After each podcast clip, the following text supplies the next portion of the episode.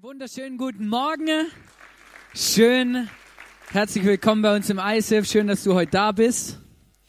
Wir sind gerade in der Serie Joy to the World und ist da doch relativ spannend, oder? Vielleicht kennst du diesen Klassiker aus der Kirche. Joy to the World. Und dann geht es irgendwie weiter, genau. Ich kann leider nur die Melodie, die kann ich noch aus meiner Posaunenchorzeit. Oder ist spannend, also ich wurde ein bisschen verdonnert, oder?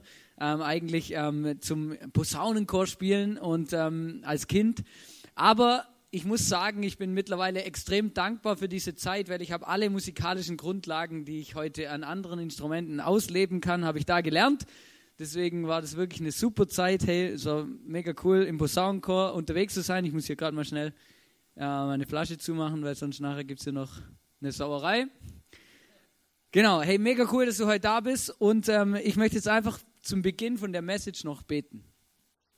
Gott, ich danke dir, dass du da bist. Ich danke dir, dass wir heute den dritten Advent feiern dürfen und dass wir erleben dürfen, wie du heute in unser Leben sprichst und uns zeigen kannst, was für ein großartiger Gott du bist. Ich danke dir, dass wir dich heute erleben und dass wir erleben, dass du der starke Gott unseres Lebens sein willst und sein kannst.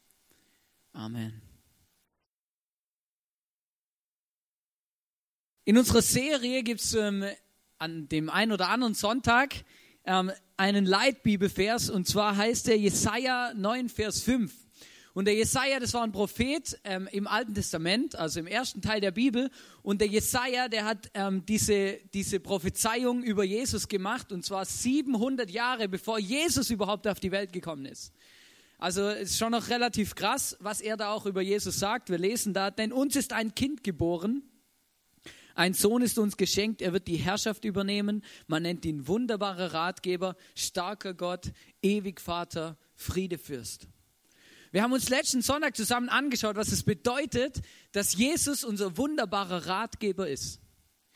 Und ähm, vielleicht geht es ja auch manchmal so wie dem Mann da oder dem Kerle da in dem ähm, Trailer, oder? Hey, wir, wir, wir haben Dinge, Dinge in unserem Leben, die uns belasten, Dinge in unserem Leben, die uns beschäftigen und wir suchen eigentlich gute Ratgeber, wir suchen Lösungen und Möglichkeiten, aber manchmal bekommen wir doch irgendwie schlechte Ratschläge und irgendwelche Dinge, die uns eigentlich überhaupt gar nicht weiterhelfen. Und ich glaube eigentlich grundsätzlich bin ich davon überzeugt und ich erlebe das auch in meinem Leben so, dass Jesus, dass Jesus immer das Beste für uns will. Manchmal fühlt es sich vielleicht nicht so an, aber Jesus möchte unser Leben wirklich in unserem Leben etwas Gutes machen. Er möchte uns helfen, unser Leben auf eine gute Art und Weise zu bewältigen und auch zu machen. Und das ist mega cool. Ähm, heute habe ich euch eine Story mitgebracht aus der Bibel, wo ich schon seit zwei Jahren darauf warte, über die Story zu predigen weil ich liebe sie von ganzem Herzen und ich finde es so gut und ich habe immer gedacht, ja, wann passt sie denn am besten rein? Wann kann ich über diese Geschichte oder diese Begebenheit von Jesus predigen? Und dann habe ich gemerkt, hey, heute bei dem Thema starker Gott ist genau der richtige Sonntag. Ich lese euch vor ähm, den ersten Teil von der Story aus Markus 4, Vers 35 bis 38. Als es Abend wurde, sagte Jesus zu seinen Jüngern, wir wollen auf die andere Seite des Sees fahren. Jesus war schon im Boot. So entließen die Jünger die Menge, stiegen zu ihm ins Boot und fuhren los. Einige andere Boote fuhren mit ihnen. Doch bald darauf erhob sich ein heftiger Sturm und hohe Wellen schlugen ins Boot, bis es fast ganz voll Wasser gelaufen war. Währenddessen schlief Jesus hinten im Boot mit dem Kopf auf einem Kissen. In ihrer Verzweiflung weckten sie ihn schließlich und riefen, Lehrer, Jesus, macht es dir denn gar nichts aus, dass wir umkommen? Vielleicht kennst du diese Story. Eine relativ bekannte Geschichte aus den Evangelien, wo in mehreren verschiedenen Fassungen geschrieben wird. Markus beschreibt sie, also der Evangelist oder der, der Schreiber hier, der beschreibt sie sehr detailliert, oder? Er schreibt sogar, dass Jesus auf einem Kissen schläft. Also ähm, doch noch relativ interessant, oder? Und vielleicht weißt du auch jetzt schon, wie die Geschichte ausgeht. Aber ich möchte ganz kurz hier einen Break machen und mit euch kurz ein paar wichtige Sachen anschauen, die sie begeben, die wichtig sind als, als Background-Info für diese Situation. Ich habe euch ein Bild mitgebracht ähm, von einem Teil des Bootes, wo die ungefähr unterwegs gewesen sind. Also das sind ein paar Überreste von einem Boot, wo man am See Genezareth gefunden hat, ähm, wo aus dieser Zeit stammt. Man geht davon aus, circa 1800 bis 2000 Jahre alt, was man da sieht. Ähm, man hat es versucht, so gut wie möglich zu rekonstruieren. Wenn du mal zufällig am See Genezareth unterwegs bist oder mal vorbeifährst oder so, das Boot ist ausgestellt im Kibbutz Nov Ginosa Museum. Ich hoffe, ich habe das richtig ausgesprochen. Ähm, also da gibt es ein Museum am See Genezareth, da kannst du das Boot anschauen. Und es ist noch relativ krass, also ich habe das so angeguckt und habe gedacht, ja gut, in der Nussschale, oder? Da hätte ich wahrscheinlich dann schon auch ein bisschen, also wenn da dann ein, ein Sturm kommt oder ein paar hohe Wellen reinschlagen, oder, dann würde ich mich vielleicht auch nicht so sicher fühlen, oder? Weil ich weiß nicht, früher, wenn ich das so gelesen habe, gedacht, ja, oder? Wenn da ein paar Leute in dem Boot waren, oder? Dann muss es ja was Größeres gewesen sein. Und wenn er auf einem Kissen noch schläft, oder? Dann muss es ja irgendwie Platz haben, dass man zumindest irgendwie dahin liegen kann, ja? Aber ich, ich frage mich, wie das funktioniert, ja? Wenn er da drinnen lag mit dem Kissen und dann noch drei, vier Leute zusätzlich, oder? Dann war das schon eine relativ enge Angelegenheit wahrscheinlich. Aber auf jeden Fall mega spannend und ich habe euch auch ein Bild mitgebracht vom See Genezareth. Und äh, man sieht hier am See Genezareth, da gibt es so, gibt's so flache Stellen, also flach halt am, am Ufer quasi, oder wo so, das sieht ein bisschen nach Landwirtschaft aus da. Und dann ähm, gibt es aber auch Stellen im See Genezareth, wo quasi Berge drumherum sind. Also direkte Bergketten an einem See. Und ich weiß nicht, ob du schon mal an einem See warst, wobei hier gibt es ja relativ viele, aber ein See, wo Berge und See, also so ein Bergsee, wo Berge direkt am See sind, dann weißt du, dass der Wind an diesen Seen, dass das eine besondere Geschichte ist und dass da besondere Phänomene gibt. Nämlich, man sagt dem sogenannte Fallwinde. Ja, es war relativ spannend. Ich war mit einer Kollegin von mir. Ähm, vor zwei Jahren war, äh, waren wir, ähm, also Miri und ich und sie und ihr Mann, wir waren zusammen am Gardasee im Urlaub, oder? Und wenn du am Gardasee schon mal warst, dann weißt du, da gibt es morgens weht ein Wind und der weht morgens in die andere Richtung, als am, am Nachmittag schlägt es um und dann weht er in die andere Richtung und deswegen sind da immer alle Surfer und alle Kiter und so, die sind da an den Seen, weil da ist garantierter Wind. Und warum ist es so? Mega spannend, sie hat mir das dann ganz genau erklärt, oder? Sie hat Geografie studiert und ähm, ja, sie hat das ganz genau drauf und ich habe die Predigt vorbereitet, gedacht, hey, ich frage sie, ob sie uns ein Video macht und uns erklärt, wie das zustande kommt, dass da bestimmte, dass da Winde entstehen und Stürme aufkommen können, auch relativ plötzlich. Genau, also Film ab. So, Heute gibt es ein bisschen Anfängerwissen für Geografen und zwar zum Thema Windsysteme an Bergseen. Vielleicht war der eine oder andere von euch auch schon mal im Urlaub, ja, an so einem schönen Bergsee, ähm, wo ihr Wasser und Berge direkt nebeneinander habt und ihr habt festgestellt, da windet es ganz schön viel und auch ganz schön stark. Und komischerweise kommt dieser Wind auch noch morgens aus einer anderen Richtung wie abends. Komisch. Die Frage ist, warum ist es so? Eigentlich ganz einfach, das hängt mit der unterschiedlichen Wärmespeicherkapazität von Wasser und Festland zusammen. Das bedeutet letztendlich einfach nur, dass sich das Festland, in unserem Fall der Berg, schneller erwärmt als das Wasser im See. Das kennt ihr vielleicht, wenn ihr schon mal im Sommer aus dem See rausgelaufen seid und dann mit euren Füßen auf den heißen Sand oder auf den heißen Asphalt äh, gelaufen seid. Dann merkt ihr, obwohl die Lufttemperatur über dem Wasser ja gleich ist wie über dem Sand oder der Straße, erwärmt sich das Festland sehr viel schneller als das Wasser. Das gleiche passiert auch hier und wird dann noch dadurch verstärkt, dass wir in den Bergen für die Sonneneinstrahlung einen sehr steilen Neigungswinkel haben. Ja, die Sonne, die trifft hier in den Bergen ja fast in einem senkrechten Winkel auf. Das bedeutet, das Festland und die Berghänge erwärmen sich sehr, sehr schnell, schon bereits am Vormittag. Und das bedeutet, warme Luft steigt auf und es bildet sich hier ein Tiefdruckgebiet. Auf der anderen Seite erwärmt sich das Wasser im See sehr viel langsamer. Ja? Hier sinken Luftmassen ab und das heißt, es bildet sich ein sogenanntes Hochdruckgebiet. Allgemein gilt immer, Winde wehen vom Hoch zum Tief. Das heißt, vormittags haben wir die Situation, dass der Wind vom See zum Berghang weht, sogenannte Bergaufwinde. Das Ganze kehrt sich jetzt am Abend um, denn es ist so, dass sich das Wasser natürlich auch äh, langsamer wieder abkühlt als das Festland. Ja, der Asphalt oder die Straße wird in der Nacht wieder sehr, sehr kalt. Das heißt, hier haben wir die genau umgekehrte Situation. Die Luft am Berghang sinkt ab, die Luft über dem Wasser, die relativ wärmer ist, steigt auf. Die Winde gehen auch hier wieder vom Hoch- zum Tiefdruckgebiet. Das heißt, wir haben Hangabwinde. So, damit haben wir es im Prinzip schon erklärt, woher die Winde kommen. Spannend wird das Ganze dann vor allem, wenn die Temperaturunterschiede zwischen Tag und Nacht oder zwischen Festland und Wasser sehr, sehr groß sind. Dann kann es nämlich besonders an sehr großen Bergseen auch zu ausgewachsenen Stürmen kommen. Das war es für heute. Wir haben hoffentlich wieder was gelernt und viele Grüße zu euch ins ICF. An der Stelle danke vielmals Eileen Sattler für deine genauen Ausführungen, oder? Und jetzt musst du dir vorstellen, oder? Jetzt ist es heiß, den ganzen Tag heiß und nachts kühlt es ganz schnell ab und dann kommen eben solche Stürme zustande. Und genau in so einem Sturm sind diese Jünger und Jesus sind in so einem Sturm drinne. Und jetzt musst du dir das vorstellen, oder? Der Großteil der Jünger waren ja Fischer. Also Fischer, oder das sind jetzt nicht Leute, die ab und zu mal so eine Hobbyausfahrt machen auf dem Boot, ja?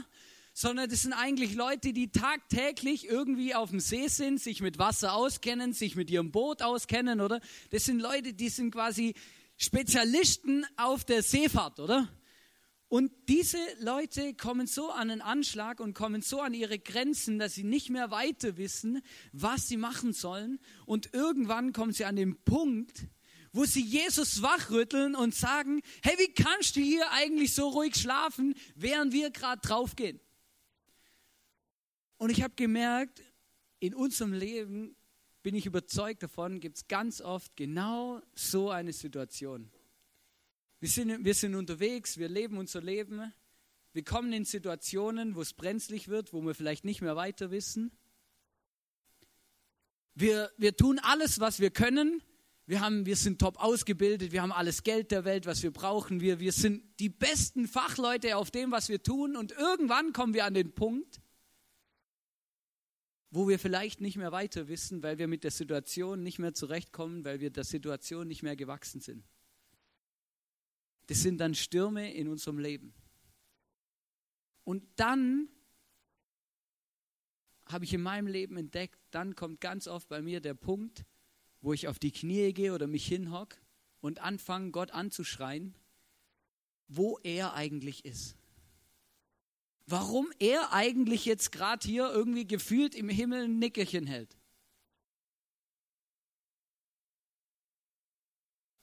Und wir lesen jetzt mal weiter in der Story, Vers 39 bis 41.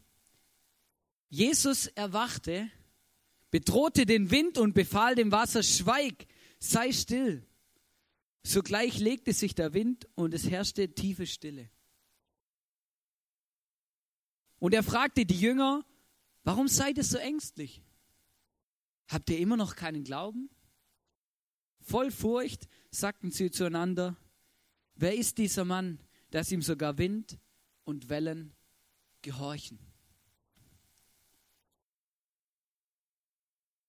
Das ist eine der Situationen aus der Bibel, wo ich mir manchmal wünschen würde, ich wäre da daneben gestanden. So als ähm, unsichtbarer Beobachter, oder? Ich hätte gern die Gesichter gesehen von den Jüngern, als Jesus aufsteht von seinem Kissen, oder? Ich stelle mir das dann so vor, oder? Er steht auf oder macht sein Kissen noch ein bisschen zurecht, oder? Das Boot macht die Riesenschwünge hier. Dann steht er auf, hebt seine Hand und plötzlich ist alles ruhig. Und dann hätte ich gern die Gesichter gesehen von den Jüngern. Von den Leuten, die tagtäglich auf dem See waren, die tagtäglich ähm, das erlebt haben, die genau gewusst haben, wie sich ein Sturm anfühlt, wie, wie lange es dauert, bis ein Sturm wieder abflacht und, und, und, die genau gewusst haben, hey, wenn ein Sturm ist, dann ist ein Sturm, oder?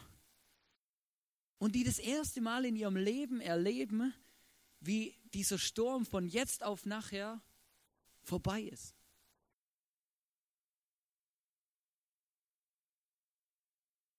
Jesus bedrohte den Wind und das Meer und sagte, schweig und verstumme.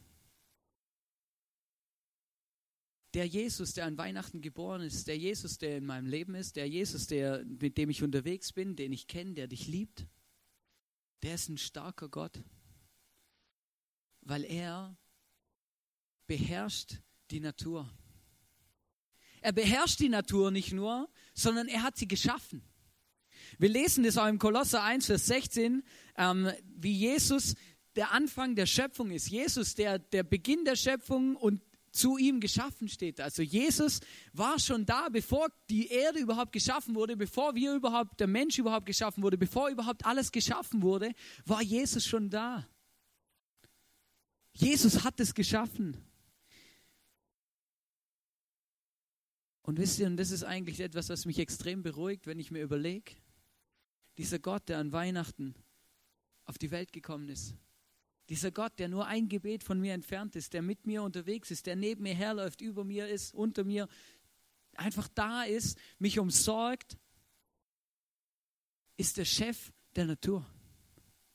Ist der Gott, der alles machen kann, weil wenn du, wenn du das machen kannst, was der Jesus machen kann, dann hast du die Macht über alles. Dann bist du allmächtig. Und das ist etwas Besonderes dass wir als Kinder Gottes diesen Zugang und diese Möglichkeit haben, diesen Gott zu kennen und mit ihm unterwegs zu sein.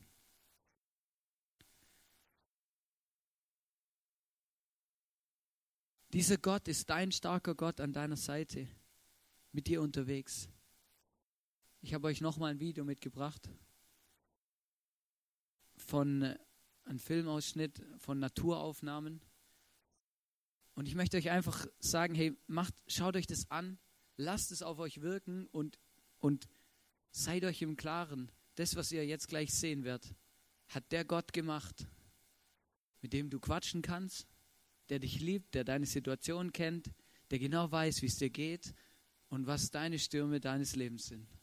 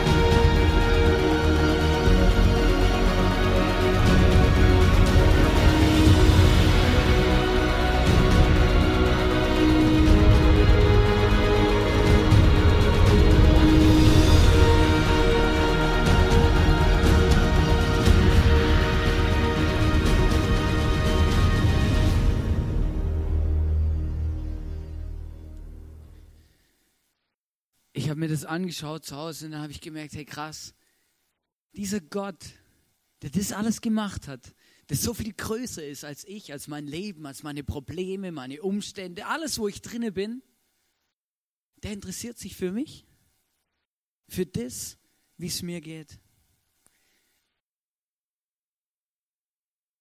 Ich habe mir überlegt, wie kann ich euch irgendwie ein bisschen verbildlichen, um was es geht, dass mein Gott kann. Und ich habe mich erinnert und ich muss mich erinnern an Situationen als Kind auf dem Schul- und Pausenhof.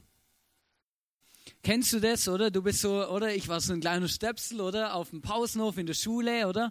Und dann bist du ja mit deinen Kollegen da irgendwie unterwegs und dann fängt der Erste an, oder? Hey, mein Papa, hey. Hey Mann, der hat mir mal, der kann alles hochheben, hey. Alles, egal wie schwer das ist.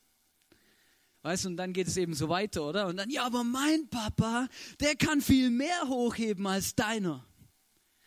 Und irgendwann bist du dann an dem Punkt, dass das erste Kind anfängt, ja, mein Papa, der kann mit dem Auto bis zum Mond fliegen, oder? Und dann kommt, es, dann kommt eben der Nächste wieder und sagt, ja, mein Papa, der kann mit dem Auto bis zum Mars fliegen, oder? Hat immer, der setzt mir immer noch ein bisschen einen drauf, oder? Und dann kommt der Nächste, ja, mein Papa, der kann mit dem Auto bis zur Sonne fliegen, oder? Und landen. Oder dann fängt das erste Kind, meistens hast du so ein, so, so ein Kind, wo relativ gebildet, intelligent ist, oder? Wo dann sagt, ja, aber wie willst du denn auf der Sonne landen? Das geht ja gar nicht. Oder? Und dann sagt das Kind nur, ja, der landet halt nachts.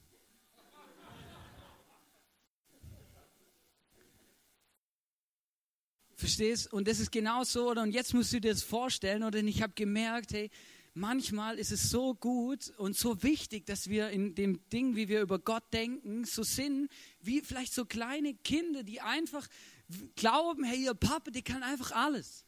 Alles ist möglich, es gibt keine Grenzen, oder? Weil du noch gar nicht so genau die Dimensionen verstehst, von was möglich ist und was nicht. Aber du weißt einfach, hey, mein Papa, der ist der Beste, der Größte, überhaupt alles. Und wisst ihr, ich habe gemerkt, hey, manchmal ist es so wichtig, dass wir über Gott genauso denken und so reden. Ich habe euch ein paar Bilder mitgebracht und ein paar, paar Dinge, wo ich jetzt aufzählen werde, wo ich merke, weil Jesus mein Gott kann. Jesus kann Situationen und Stürme des Lebens verändern, ein Wunder tun. Mein Gott kann heilen. Egal in welchen Situationen du bist, wo du vielleicht krank bist, wo du nicht mehr weiter weißt, wo du körperliche Gebrechen hast und gesundheitlich angeschlagen bist oder vielleicht auch emotionale Verletzungen umeinander sind, mein Gott kann heilen. Deiner auch. Mein Gott kann Wunder tun. Es ist unglaublich. Die Entstehung eines Menschen ist ein Wunder. Wenn man sich das überlegt, was da alles abgeht, was da alles für, für, für, für Dinge ausgelöst werden und wie das alles zusammen funktioniert, dass wir alle leben, dass wir, dass wir atmen, dass wir essen, dass das dann auch verdaut wird und so, das sind alles Wunder, die da passieren. Mein Gott kann Wunder tun. Mein Gott kann Frieden schaffen. Frieden schaffen. Wisst ihr, wir leben im Moment gerade einer Zeit, wo das vielleicht eine provokante Aussage ist. Weil gerade die ganze Welt alles andere widerspiegelt als Friede. Überall werden Zäune gebaut. Man versucht sich irgendwie abzuschotten und sich zu überlegen, hey, wie kann ich beschützen, was ich habe? dieser Situation mit Flüchtlingen, mit Terroranschlägen und was da alles gerade so präsent ist. Mein Gott kann Frieden schaffen. Wenn auch die Umstände vielleicht nicht friedlich aussehen, hier drinnen kann er uns einen Frieden schenken, der alles für viel größer ist als alles andere. Mein Gott kann Lösungen schenken. Lösungen schenken. Vielleicht stehst du auch manchmal im Leben vor Probleme, Entscheidungen, Situationen, wo du nicht mehr weiter weißt, oder? Du hast zwei Optionen und beide sind scheiße. Solche Situationen gibt's. Und ich glaube, mein Gott kann Lösungen schenken. Mein Gott kann vergeben. Mit meinem Gott kann ich vergeben. Wisst ihr, Vergebung ist es eines der höchsten Güter, die es überhaupt nur gibt dass man miteinander unterwegs sein kann, dass man Menschen vergeben kann, dass man sie annehmen kann, auch wenn Dinge schiefgelaufen sind. Weil das kommt in jeder guten Familie vor. Mein Gott kann Tote auferwecken. Und, und, und. Man könnte die Liste ewig weitermachen. Aber es muss uns bewusst sein, mein Gott kann. Ich möchte dich fragen heute am Morgen, wenn du in solchen Situationen bist und du weißt, ja, mein Gott kann, kennst du dieses Gefühl, dass Jesus gerade in deiner Situation, in deinen Stürmen hinten im Boot liegt und schläft? Oder ich stelle mir das so bildlich vor und ich glaube, in unserem Leben ist es auch manchmal so. Wir sind oder Stürme des Lebens, oder wir, wir schnappen uns einen Eimer und versuchen uns irgendwie über Wasser zu halten, oder uns steht das Wasser schon bis zum Hals. Und irgendwann wissen wir einfach mit unseren menschlichen Möglichkeiten nicht mehr weiter, oder? Wir sind am Schöpfen und am Schöpfen und am Schöpfen und irgendwie am Rödeln und Dingseln und machen und was wir alles tun können, oder? Und, und stellen, und irgendwann kommen wir an den Punkt sagen, sag mal, Gott, pennst du eigentlich? Wo bist du? Kannst du mir nicht mal helfen? Ich bin hier total, ich bin hier völlig im Sand und das Wasser steht mir bis zum Hals. Du musst mir, du musst was tun. Und manchmal kenne ich diese Situation in meinem Leben, wo ich das Gefühl habe, Gott schläft. Dann habe ich das auch schon gemerkt. Ich bete und dann, ja Gott, hey, schläfst du eigentlich? Hey, wach mal auf, guck mal, mir geht's nicht gut. Ich brauche dich gerade.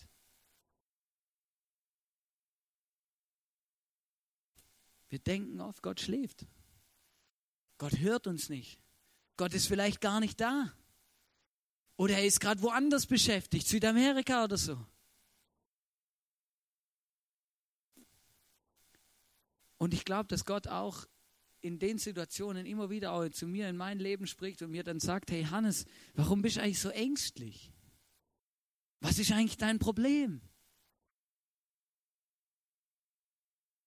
Hast du keinen Glauben? Hast du eigentlich vergessen, was ich dir in deinem Leben schon alles getan habe, was ich schon alles gemacht habe? Hast vergessen, ich kann. Dein Gott kann.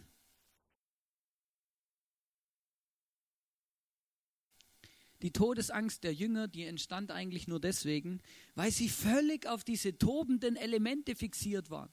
Sie haben immer nur auf die Wellen geschaut, die jetzt als nächstes ins Boot reinbricht. Sie haben sich die ganze Zeit auf das konzentriert, was alles um sie rum war, auf diese Elemente, auf die Symptome, auf die Oberflächlichkeiten, auf alles, was um sie rum passiert ist und irgendwie versucht, nicht abzusaufen. Und ich habe gemerkt, in unserem Leben gibt es oft solche, genau solche Situationen. Wir sind so beschäftigt mit den Dingen, die um uns rum sind, irgendwie das Schlimmste abzuwenden, irgendwie alles wieder irgendwie gerade zu biegen, dass wir gar nicht mehr dran denken, dass wir ja einen Gott in unserem Boot haben, der mit uns eigentlich die Stürme des Lebens bewältigen will. Dass wir so, so konzentriert sind auf Dinge, die eigentlich in dem Moment überhaupt gar nicht wichtig sind. konzentriert auf Sorgen, auf Dinge, die passieren könnten. Gedanken kreisen sich und fangen an, Worst-Case-Szenarien auszumalen. Anstatt dass wir uns darauf besinnen, dass wir einen, einen Gott, einen starken Gott in unserem Boot haben, der uns eigentlich helfen will und helfen kann. Ich möchte dich fragen, kennst du, heute bist du in einer Situation, wo du nur die ganze Zeit damit beschäftigt bist, nicht abzusaufen? Bist du in so einer Situation, wo du die ganze Zeit siehst, wie die nächste Welle in dein Boot schwappt und du, und du gar nicht mehr weißt, wo vorne und hinten ist?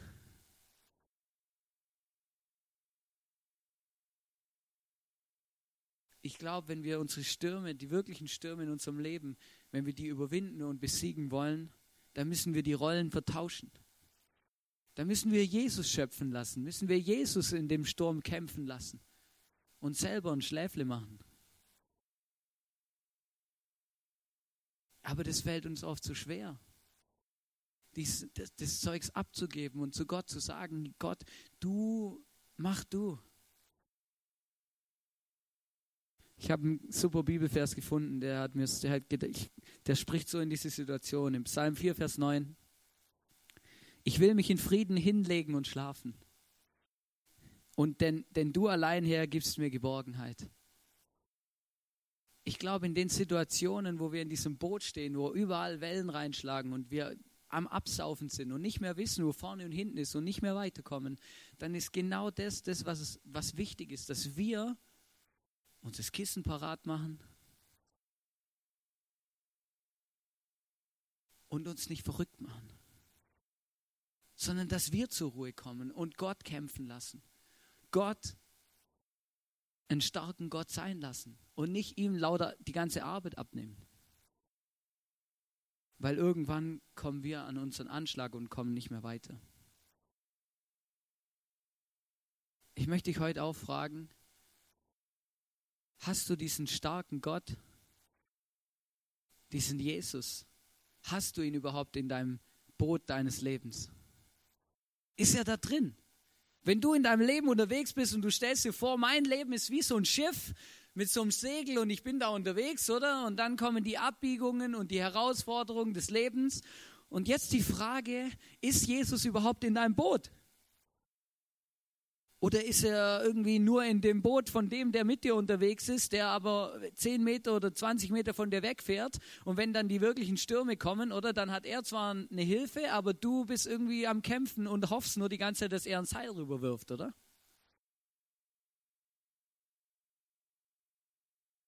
Hast du diesen Jesus im Boot deines Lebens? Ich möchte euch eine Geschichte erzählen, heute hier zum Abschluss.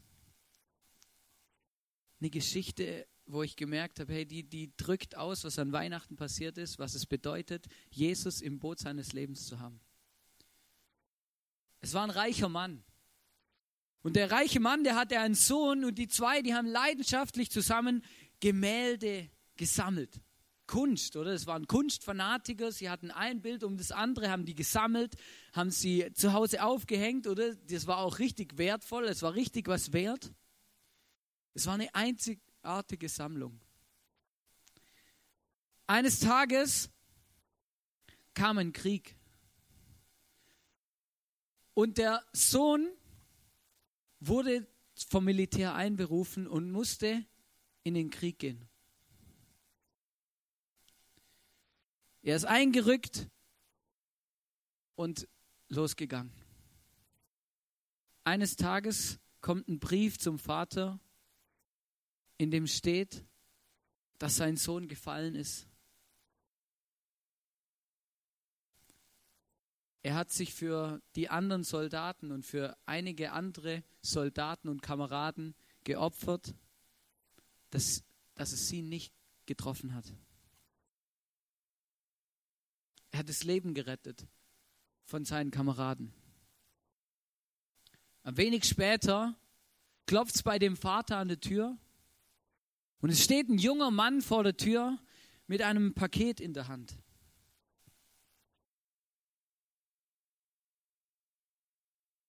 Der Vater fragt, hey, guten Tag, wer sind Sie? Was kann ich, Ihnen für, was kann ich für Sie tun? Der Mann sagt, ich bin einer der Soldaten, denen ihr Sohn das Leben gerettet hat. Als ich im Krieg war und ihr Sohn noch gelebt hat, habe ich ein Bild von ihm gemalt. Ich weiß, es ist kein Meisterstück. Es ist auch nicht irgendwie mega gut künstlerisch. Aber es war mir wichtig, dass sie das Bild bekommen. Er gab dem Vater dieses Päckchen mit diesem Bild drin. Und der Vater packt es auf und es bekam den Ehrenplatz in seinem Wohnzimmer. Das Bild drückte sehr viele Gesichtszüge und auch sehr viel von dem Charakter von dem Sohn sehr gut aus. Und für den Vater wurde dieses Bild plötzlich das wichtigste Bild in seiner Sammlung.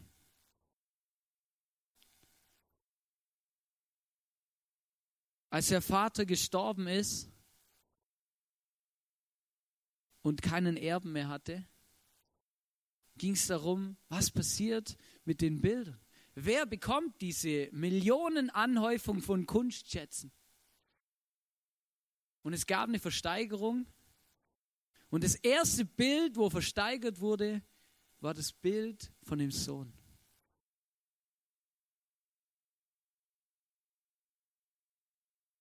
Niemand wollte auf das Bild bieten. Alle interessierten Leute, die da umeinander waren, die richtig Geld dabei hatten, dies, diese Kunstschätze von diesem Vater haben wollten, haben die ganze Zeit sich empört und gesagt, ja, machen Sie jetzt endlich weiter, oder? Das Bild interessiert niemand. Wir wollen die anderen Sachen. Deswegen sind wir gekommen. Der Verkäufer hat immer wieder gesagt, nein, ich kann nicht weitermachen mit der Versteigerung, bis dieses Bild versteigert wurde.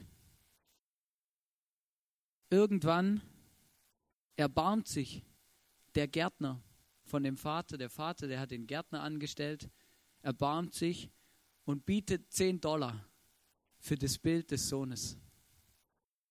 Mehr konnte nicht bieten, er hat gar nicht mehr gehabt. Der Verkäufer hat gezögert, aber endlich fiel der Hammer. Dann sagte er, die Versteigerung ist zu Ende.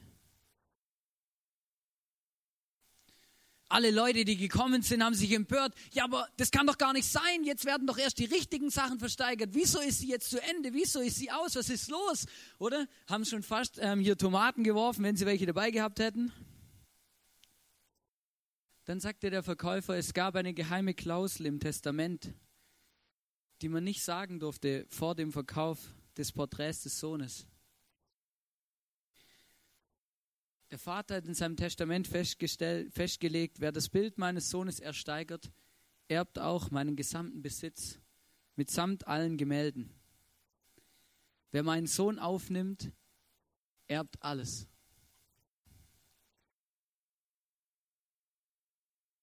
Genau das ist an Weihnachten passiert. Gott hat sich dafür entschieden und gesagt, hey, wer Jesus annimmt, wer Jesus in sein Leben aufnimmt, wer an Jesus glaubt, wer Jesus zu seinem starken Gott seines Lebens macht, der erbt alles.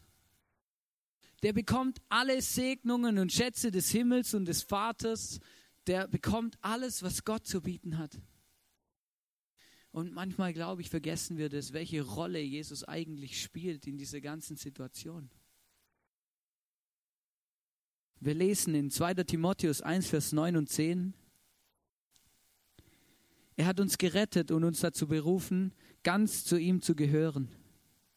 Nicht etwa, weil wir das verdient hätten, sondern aus Gnade und freiem Entschluss. Denn noch ehe diese Welt bestand, war es Gottes Plan, uns in seinem Sohn Jesus Christus seine erbarmende Liebe zu schenken. Das ist etwas von dem, was mich an Gott am meisten begeistert. Er hat schon darüber nachgedacht, uns zu retten, uns zu lieben, bevor wir überhaupt geboren wurden. Bevor wir überhaupt existiert haben, hat er sich schon, hat er schon einen Plan gemacht, uns zu retten. Und ich möchte dich fragen heute, hast du diesen starken Gott im Boot deines Lebens?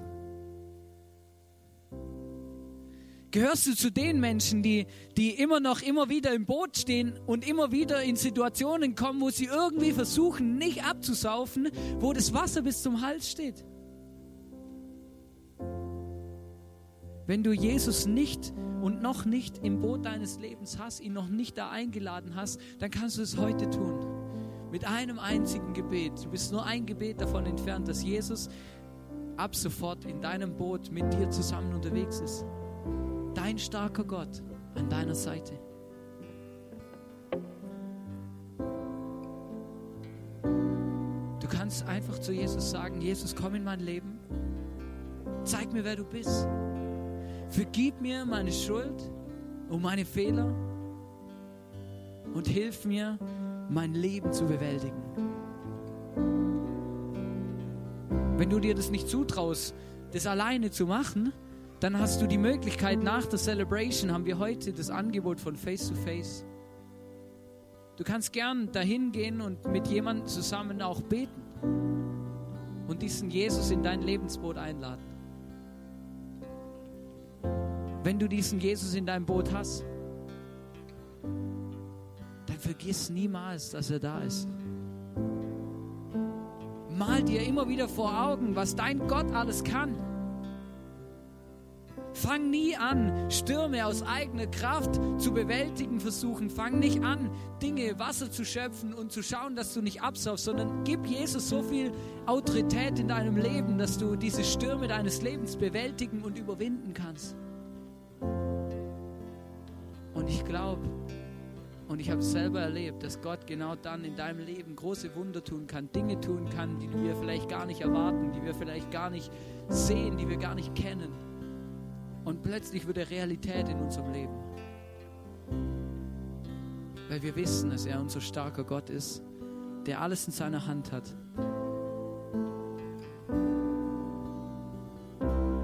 Und wenn du dich fragst, wer ist dieser Mann, dass ihm sogar Wind und Wellen gehorchen? Dann fang an, nach ihm zu fragen. Fang an, ihn zu fragen, wer er ist. Fang an, ihn zu fragen, was er alles über dein Leben denkt, was, was er alles kann. Fang an, dich mit ihm zu beschäftigen, zu ihm zu beten. Nutz die Möglichkeit vom Face-to-Face. Auch hier Jesus diese Möglichkeit zu geben, deine Stürme des Lebens zu bewältigen. Ich möchte noch beten. Jesus, ich danke dir, dass du da bist. Ich danke dir, dass du an Weihnachten deinen Sohn auf die Welt gegeben hast, damit wir Anteil haben an allen Segnungen, an allem, was du für uns vorbereitet hast.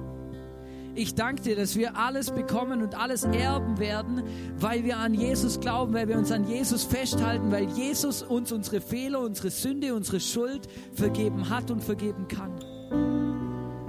Und Jesus, ich bitte dich jetzt, dass du, dass du kommst in unser Leben und dich zeigst als starker Gott. Ich bitte dich, dass du uns hilfst, unsere Stürme des Lebens zu bewältigen und zu überwinden.